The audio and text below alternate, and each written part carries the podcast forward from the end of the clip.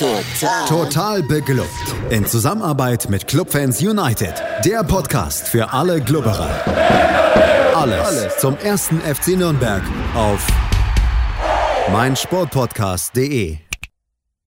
Herzlich willkommen zum ersten Gegnergespräch der Saison 2021-2022 hier im Rahmen von Total Beklubbt. Mein Name ist Felix Amrein und wie immer bin ich nicht alleine, sondern habe auch in diesem Jahr einen Anhänger des ersten Gegners des ersten FC Nürnberg bei mir und der erste Gegner des FCN, das ist Erzgebirge Aue und mein Gast heute, das ist Tobias. Hallo Tobias. Hallo und Glück auf. Ja, Tobias kann man nicht nur hier bei Total Beklubbt hören, sondern auch in einem anderen Podcast, der sich dann nur um die Pfeilchen dreht. Tobias, wo kann man dich hören? Genau, und zwar bei den zwei gekreuzten Mikros mit meinen ganz wundervollen Kollegen Martin und Thomas. Reinhören hört sich immer äh, oder lohnt sich immer schon aufgrund des Helges der Woche und natürlich auch unsere ausführlichen Gegnergespräche. Ja, der Helge der Woche, ähm, das ist ja sicherlich eine Empfehlung wert. Helge Leonard, der Präsident der Veilchen immer für eine Schlagzeile gut. Erzgebirge Aue war in der Sommerpause auch für Schlagzeilen gut. Darüber sprechen wir gleich. Zunächst aber ähm, lass uns noch mal ein bisschen zurückblicken auf die vergangene Saison, die phasenweise, so mein Eindruck, sehr, sehr gut lief, dann aber irgendwie so ein bisschen ins Holter, äh, in, ja, ins Holpern, ins Stolpern kam. Helge Leonard sagte, glaube ich, etwas überspitzt, mit der Rückrunde wäre man abgestiegen. Die Meinung teile ich nicht ganz, aber äh, das sei mal dahingestellt. Am Ende war Dirk Schuster auch nicht mehr Trainer der Veilchen. Tobias, was war los in der vergangenen Spielzeit beim FC Erzgebirge Aue? Naja, also ich, grundsätzlich gesehen muss man sagen, dass man mit Dirk Schuster in zwei Saisons relativ problemlos den Klassenhalt geschafft haben und dafür gebührt ihm ja schon relativ großen Dank. Man hat so circa mit der zweiten Halbjahr der letzten Saison gemerkt, dass irgendwie ein Bruch reingekommen ist. Also irgendwie, da hat so der letzte Esprit gefehlt, man hat so die Mannschaft wirkte ja teilweise, ähm, teilweise ein bisschen lasch, ein bisschen wenig motiviert, hatte nur noch relativ wenig Zugriff und wir hatten natürlich ganz stark davon profitiert, dass wir einen bombenstarken oder einen bärenstarken Martin Mendel im Tor hatten und dass wir natürlich auch ähm, mit Pascal Testro und Florian Krüger für Auer-Verhältnisse wirklich überdurchschnittliche Stürmer vorne drin hatten. Ein Stück weit hatte ich das Gefühl, dass sich Teile der Mannschaft äh, sich gegen Dirk Schuster gestellt hatten. Also das schwang so ab und an nochmal mit durch in, in, in Abschiedsworten von ähm, ja auch, auch des Trainers, wo er meinte, er habe selten so eine willensstarke Mannschaft gesehen, was man ja auch so interpretieren kann, die hatten alle ihren Eigenwillen und haben nicht, haben nicht das gemacht, was sie machen sollten. Und das mündete dann ja praktisch am 32. Spieltag im legendären 3 zu 8 gegen Paderborn, wo ich bis heute noch der Meinung bin, dass sich Teile der Mannschaft sich da speziell gegen Schuster gestellt hatten und auch gegen ihn gespielt hatten. Knackpunkte seien unter anderem gewesen, dass, ähm, dass die Trainingsidentität zu lasch gewesen sein soll. Und das Besondere in Aue ist, dass, dass wir einfach Spieler haben. Dort ist der Weg äh, zum Präsidenten kürzer als zum Trainer. Und wenn sich da Leute nicht gesehen fühlen vom Trainer, laufen sie halt einfach auch direkt zum Präsidenten und beschweren sich. Und allgemein gab es auch immer wieder mal Zwistigkeiten zwischen Helge Leonhardt und dem, äh, und dem Dirk Schuster, wo Helge Leonhardt dann irgendwie auch meinte in dem Interview, na ja, er habe seine Aufgaben in befriedigendem Maße erfüllt und man habe das Ziel ja ganz, ganz grundsätzlich erreicht. Also es hat lang, lange Zeit gekriselt und in der zweiten Halbserie ist aus der Kriselei eine richtige Krise geworden, womit man auch in ein gewisses Leistungsloch ja auch gefallen ist. Am Ende stand für Erzgebirge Aue jedoch, du hast es schon so ein bisschen durchklingen lassen, ja erstmal was grundsätzlich Positives, beziehungsweise in der Historie so noch nicht da gewesen ist und Positives. Es gab erneut den Klassenerhalt und somit geht Aue jetzt in die sechste Zweitligasaison in Folge. Das gab es vorher noch nie. In diesem Sinne erstmal Gratulation dazu. Danke. Man hat sich jetzt im Sommer zu einem relativ ja, ich streich relativ. Man hat sich zu einem relativ, nee, nicht relativ, man hat sich zu einem harten Schritt äh, ent, entschied, äh, entschieden. Man hat, ja, ich will nicht sagen Tabula Rasa gemacht, aber schon den Kader massiv verjüngt. Man hat jemanden an die Seitenlinie gestellt, der weitestgehend ein unbeschriebenes Blatt in Fußball Deutschland, insbesondere auf der Trainerposition ist. Und das ist ein gewagter Schritt, würde ich meinen. Äh, der MDR hat es in seiner Vorschau mit äh, FC Erzgebirge Aue und das Spiel mit dem Feuer überschrieben. lass uns das mal so ein bisschen aufdröseln und da ein bisschen Klarheit reinbringen für diejenigen, die das vielleicht nicht so mitbekommen haben und einfach mal damit anfangen, dass die Spieler, die du unter anderem gerade genannt hast, eben nicht mehr dafür sorgen werden, dass Aue die Klasse hält. Florian Krüger ist zu Arminia Bielefeld gewechselt, Pascal Testroth spielt nun für Sandhausen, das nicht ganz freiwillig. Darüber hinaus sind Luis Samson, äh, Rizzuto, Breitkreuz nicht mehr Teil der Mannschaft. Also doch auch ein, ein guter Kern der Mannschaft und auch Spieler, von denen ich von außen immer gesagt habe, das ist, da, da, steck, da ist der Aue-Stempel drauf, sind nicht mehr Teil äh, ja, des Vereins. Auch auf Treiben des Trainers sind, soweit ich das mitbekommen habe. Ja, richtig. Also es war klar, Florian Krüger ist eigentlich nicht zu halten gewesen. Also man hat ihn ja letztes Jahr noch verlängert. Ähm, eigentlich im Projekt 2024 und dort war wohl auch eine, äh, eine Ausstiegsklausel drin, obwohl damals was anderes behauptet worden ist. Grundlegend kann man sagen, es war aber klar, dass Florian Krüger nicht mal, nicht mal zu halten werden, äh, nicht, mal, äh, nicht mal haltbar ist und dass er aber zu Arminia Bielefeld wechselt, das hat mich schon etwas überrascht, weil Arminia Bielefeld ist ja nun doch eher auch ein Abschiedskandidat in der ersten Liga, passt dort aber aufgrund seiner enormen äh, Schnelligkeit und auf seine enorme ja auch Dribbelstärke eigentlich ganz gut hin und passt auch ganz gut neben, dem, äh, neben einen Fabian Klos und hat letzte Saison immerhin äh, in 34 Spielen 11 Tore und 7 Vorlagen gemacht. Und was ich da ein bisschen bitter finde, ist, dass wir diese eine Million, die wir da kriegen, verteilt über drei Jahre bekommen. Und das ist halt, naja, wie, wie soll ich das sagen? Ein bisschen wenig, weil man das Geld ja dann auch relativ schlecht neu investieren kann. Bei Pascal Testro, oh, da kann ich dir sagen, da hat aber ganz schön der Blätterwald gebrannt. also, also da hat und auch ähm, ja auf Facebook und ganzen so, so, sozialen Medien hat auch ganz schön der Bär getobt, dass man Pascal Testro äh, gehen ließ. Und es schien so ein bisschen durch, äh, dass Alexander Spilewski möchte hier gerne ein 4-4-2 spielen. Mit äh, ganz aggressivem Anlauf, mit Konterspiel, mit schnellem Umschaltspiel, mit Flankenspiel. Und da hat ihm auch gesagt, naja, hier, Paco, du hast ja hier schon so deine Rolle, aber Stammspieler wirst du wahrscheinlich nie mehr sein, weil du einfach zu langsam bist. Und äh, Pascal Testro ist, das war ja auch schon in Dresden so, es ist ein toller Spieler. Ich mag den als Typ, aber ich glaube, das ist ein Spieler, der sich auch gerne ähm, ja auch gebraucht fühlt möchte. Und da hat er gesagt, okay, wenn ich das hier nie kriege, dann, äh, dann verlasse ich jetzt einfach den Verein und ist dann praktisch zum SV Sandhausen gegangen, die sich wohl sehr um ihn bemüht haben. Zwischen den Zeilen schien auch durch, dass er wohl auch ein recht teurer Spieler ist. Und dass man da vermutlich auch gesagt hat, hm, man muss sich wohl wahrscheinlich ein bisschen, man muss sich wahrscheinlich auch von teuren Spielern trennen. Und wir brauchen bloß Spieler, die hier, die sich ja ganz doll erst mit dem Verein identifizieren und die auch relativ äh, auch dafür relativ preiswert sind, weil Aue hat ja immer, hat das eine anderthalb Saison ohne Fans gespielt und in Aue ist finanziell immer alles, äh, alles sehr auf, auf Kante genäht. Insofern hat man jetzt mit dem, ähm, hat man ja auch mit Sandhausen jetzt einen unmittelbaren äh, Abstiegskandidaten halt auch mit verstärkt, was ich echt mega bitter finde. Denn immerhin hat, hat der äh, Pascal Testro in 99 Spielen 37 Tore und 19 Vorlagen gemacht. Also das ist schon, also ich finde, ich finde es wirklich bitter und ich verstehe es ehrlich gesagt auch nicht. Für Louis Samson würde ich einfach sagen, der ist glaube ich einfach ja, zu langsam für die, für, für, für die zweite Liga. Ich glaube, der passt ganz gut zum Hallischen FC in die dritte Liga. Bei Calogero Rizzuto, der hatte auch seine, seine besten Zeiten, hat aber die letzten Saisons immer abgebaut. Bei wem ich es echt gar nicht nachvollziehen kann, das ist Steve Breitkreuz, denn der ist natürlich zu Jan N. Regensburg gegangen. Und für mich ist das eigentlich ein überdurchschnittlicher Zweitligaspieler, der wirklich pressingresistent ist, der ein Spiel eröffnen kann, der und der einigermaßen Kopfball und, und Zweikampf stark ist. Also insofern ist es tatsächlich wirklich ein ganz, ganz schönes Spiel mit dem Feuer. Ja, du hast es angesprochen, man stärkt auf jeden Fall auch die Konkurrenz, eben Sandhausen, Regensburg, Rostock, sofern Rizzuto da dann eine Rolle spielen wird.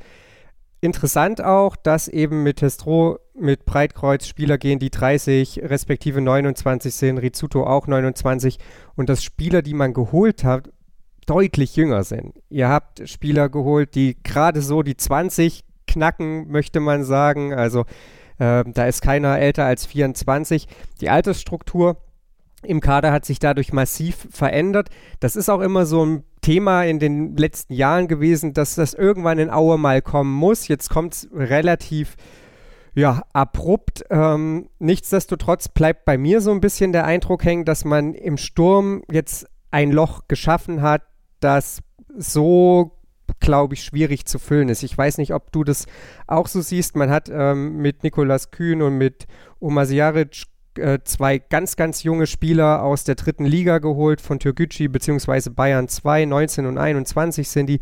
Man hat mit äh, Jonic noch einen 21-Jährigen, der aber jetzt verletzt ist. Und dann hat man mit Zulechner und Zulinski zwar noch zwei erfahrene, aber die haben in den letzten Jahren halt nun wahrlich keine Bäume in Aue ausgerissen. Das ist der Sturm, mit dem Erzgebirge Aue Stand heute in die Saison geht. Natürlich, das Transferfenster ist noch lange offen, aber ich glaube, wenn ich Aue-Fan wäre, würde mir da ein bisschen die Muffe gehen. Oh ja, das geht mir in der Tat auch. Also ich vermute folgendes. Man wird jetzt gucken, ähm, man hat ja ähm, auf einen Stürmer in oder von, von Union Berlin geschaut und die haben ja jetzt fünf Stürmer und man vermutet, dass da wohl was, äh, was im Busch ist mit, mit, mit Dakai weil, äh, also ich, meine These ist, die gucken jetzt, wer fällt jetzt in der ersten Liga durch den Rost oder wer, wer fällt bei einem guten, guten Zweitligisten durch den Rost und dann äh, versucht man dort in, ein Stück weit äh, zuzuschlagen. Also das ist so, ist so persönlich meine These. Ähm, aktuell muss man sagen, dieser Sturm, den wir jetzt haben, der wird vermutlich den Zweitliga-Ansprüchen nicht genügen. Also man hat jetzt natürlich ähm, den, den Zulinski, aber das ist halt so, das ist ein sehr polyvalenter Spieler, der aber ähm, eigentlich nicht so der geborene Torjäger ist. Er hat letzte Saison, glaube ich, drei Tore geschossen und Philipp Zulechner, der ist ja eigentlich schon wieder, wieder halb weg gewesen. Und der ist, ist natürlich nach seiner schweren Beinverletzung oder Beininfektion, wo man ihn fast hätte das Bein amputieren müssen, ja nochmal wiedergekommen. Aber ich glaube, der wird nie wieder zur alter, alter Stärke kommen, obwohl ich den als Menschen super schätze. Also ich vermute mal, man wird jetzt äh, gegen Nürnberg mit einem mit Behelfssturm praktisch reingehen und dann einfach gucken, wen man dann noch finden kann. Weil damals war das so, Pascal Testro kam auch erst am dritten Spieltag oder so, nachdem klar war, dass er bei Dresden keine, keine Rolle mehr spielen wird. Aber all dieweil, ähm, du hast voll, voll und ganz recht, wir haben uns da eine ganz schöne Wundertütenmannschaft jetzt, jetzt zusammengeholt. Sicherlich auch aus dem finanziellen Druck gesehen, aber natürlich auch, damit die dieses laufintensive und pressingintensive Spiel auch mitmachen können.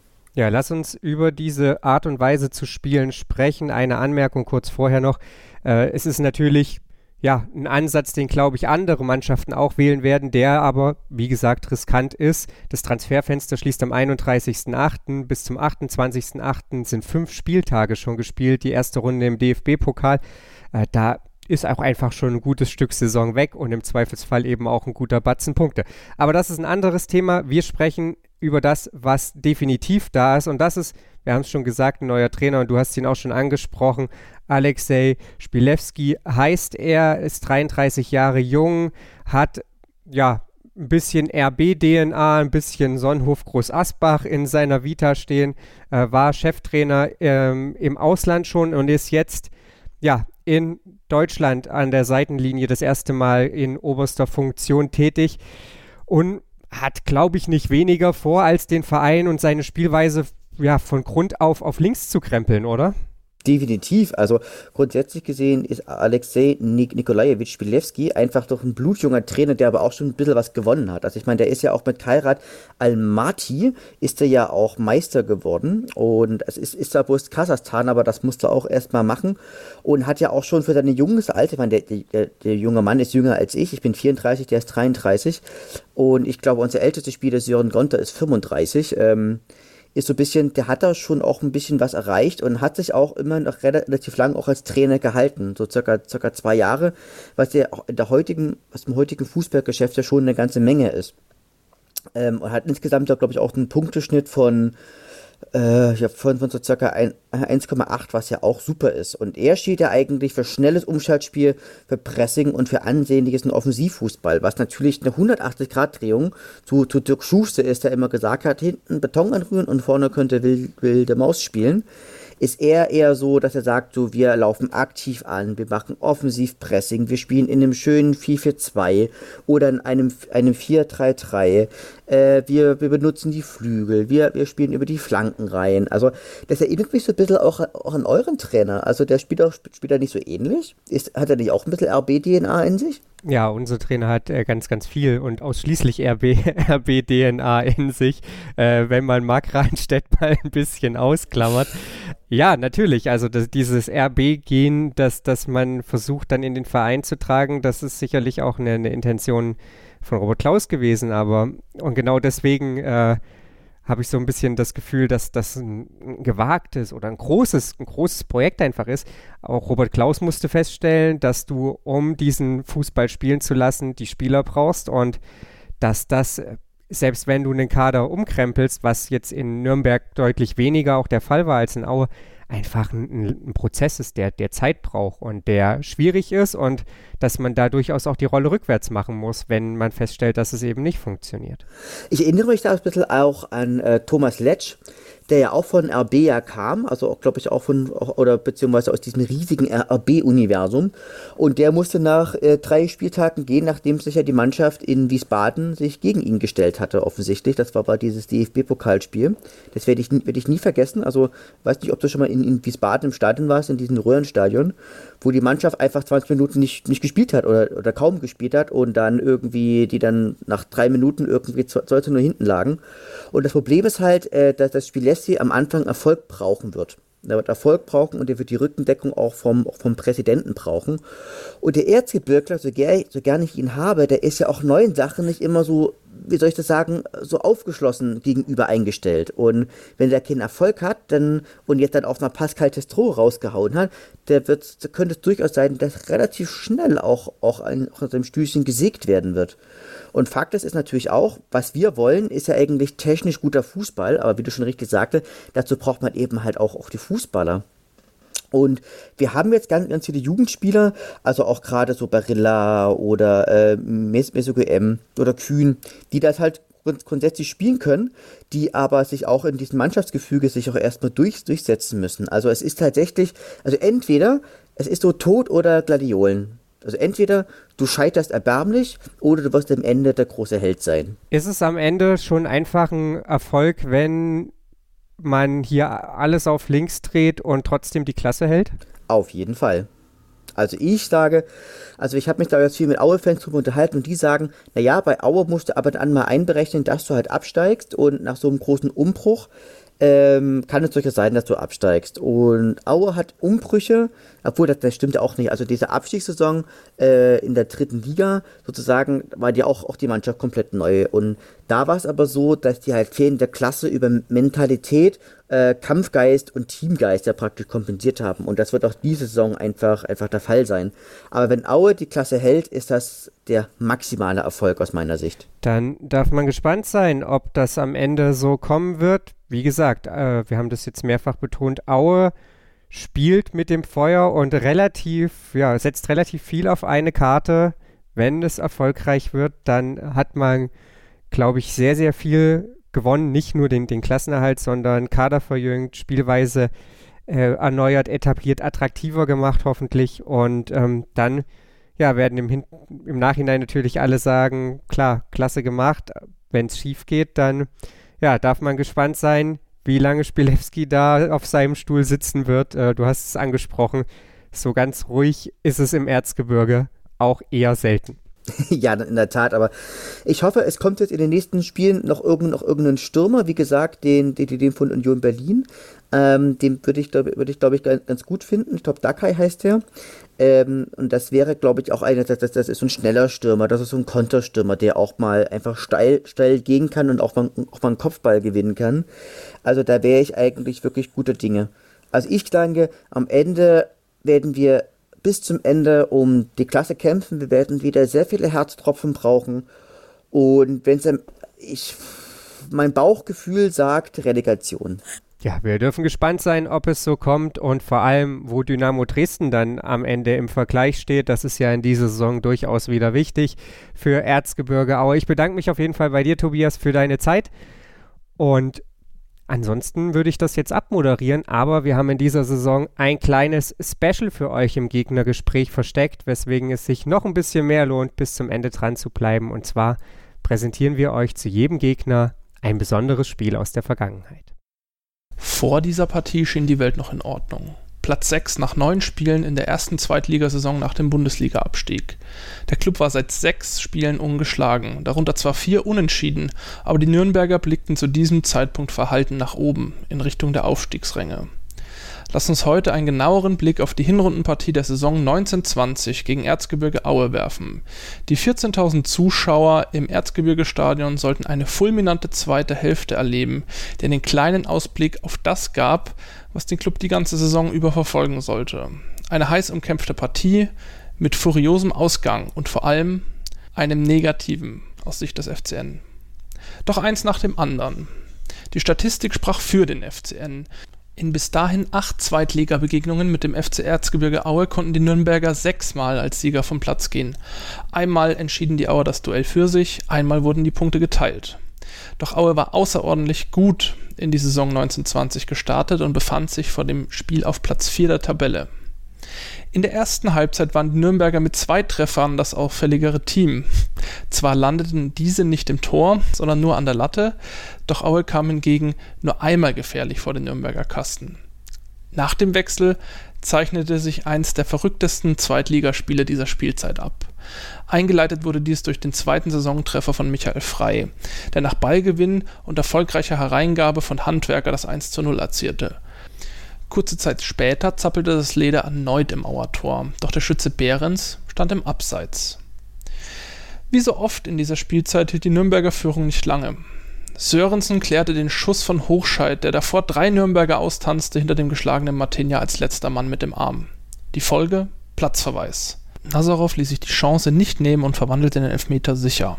Geschwächt durch die rote Karte und verunsichert durch den Ausgleich ließ sich der FCN die Kontrolle über das Spiel abnehmen. Und in der 75. Minute war es erneut Hochscheid, der mit einem wunderschönen Schuss aus der Drehung Aue in Führung schoss. Schon rund drei Minuten später hielt Geis in über 20 Meter Torentfernung den Ball und tat das, was bei ihm in letzter Zeit immer weniger von Erfolg gekrönt war. Er hielt einfach drauf. Unter Mithilfe der Auer Hintermannschaft in Form von Philipp Riese, der den Ball abfälschte, landete dieser Schuss zum 2 zu 2 im Netz. Doch nun sollte die hitzige Schlussphase beginnen. Nach Fehler von Handwerker brachte Mihojevic Aue unbedrängt unter abermaligen Mitwirken von Hochscheid in der 86. Minute erneut in Führung. In der letzten Minute der regulären Spielzeit war es dann der Videoassistent, der den FCN zurück ins Spiel bringen sollte. Schiedsrichter Daniel Schlager zeigte nach Ellbogeneinsatz gegen Frei erneut auf den Punkt. Geis erzielte sicher den Ausgleich und schnürte seinen Doppelpack zum 3 zu 3. Doch dies sollte nicht der letzte Elfmeter dieser Partie sein. Nachdem Aue unmittelbar nach dem Ausgleich erneut über die linke Nürnberger Abwehrseite, diesmal gegen Behrens flanken konnte, stand Krüger ohne Gegenspieler goldrichtig und nickte zum 4 zu 3 ein. Es lief mittlerweile die 94. Minute.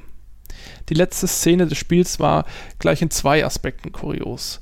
Erstens sorgen Mihojevic und Gonta durch ein sehr ungelenkt anmutendes Missverständnis dafür, dass sie es zu zweit nicht schaffen, einen einfachen Ball abzulaufen, sondern den durchschlüpfenden Lowcamper im Strafraum von den Beinen holen müssen.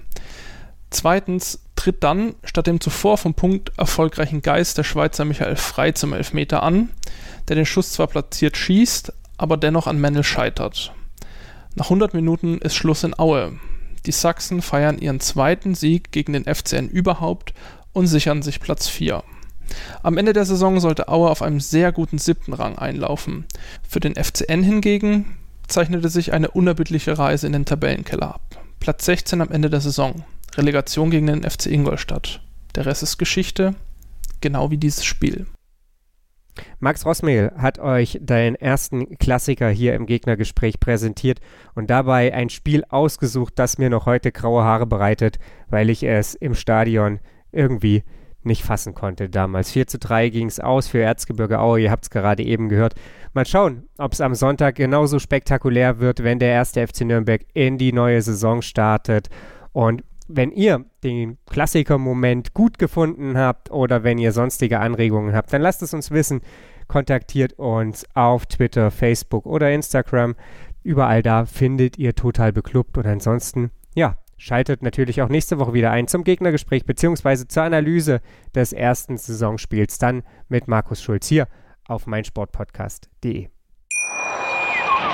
Wie baut man eine harmonische Beziehung zu seinem Hund auf? Puh, gar nicht so leicht. Und deshalb frage ich nach, wie es anderen Hundeeltern gelingt, beziehungsweise wie die daran arbeiten.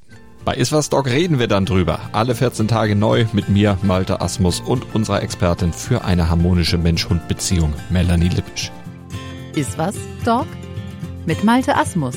Überall, wo es Podcasts gibt.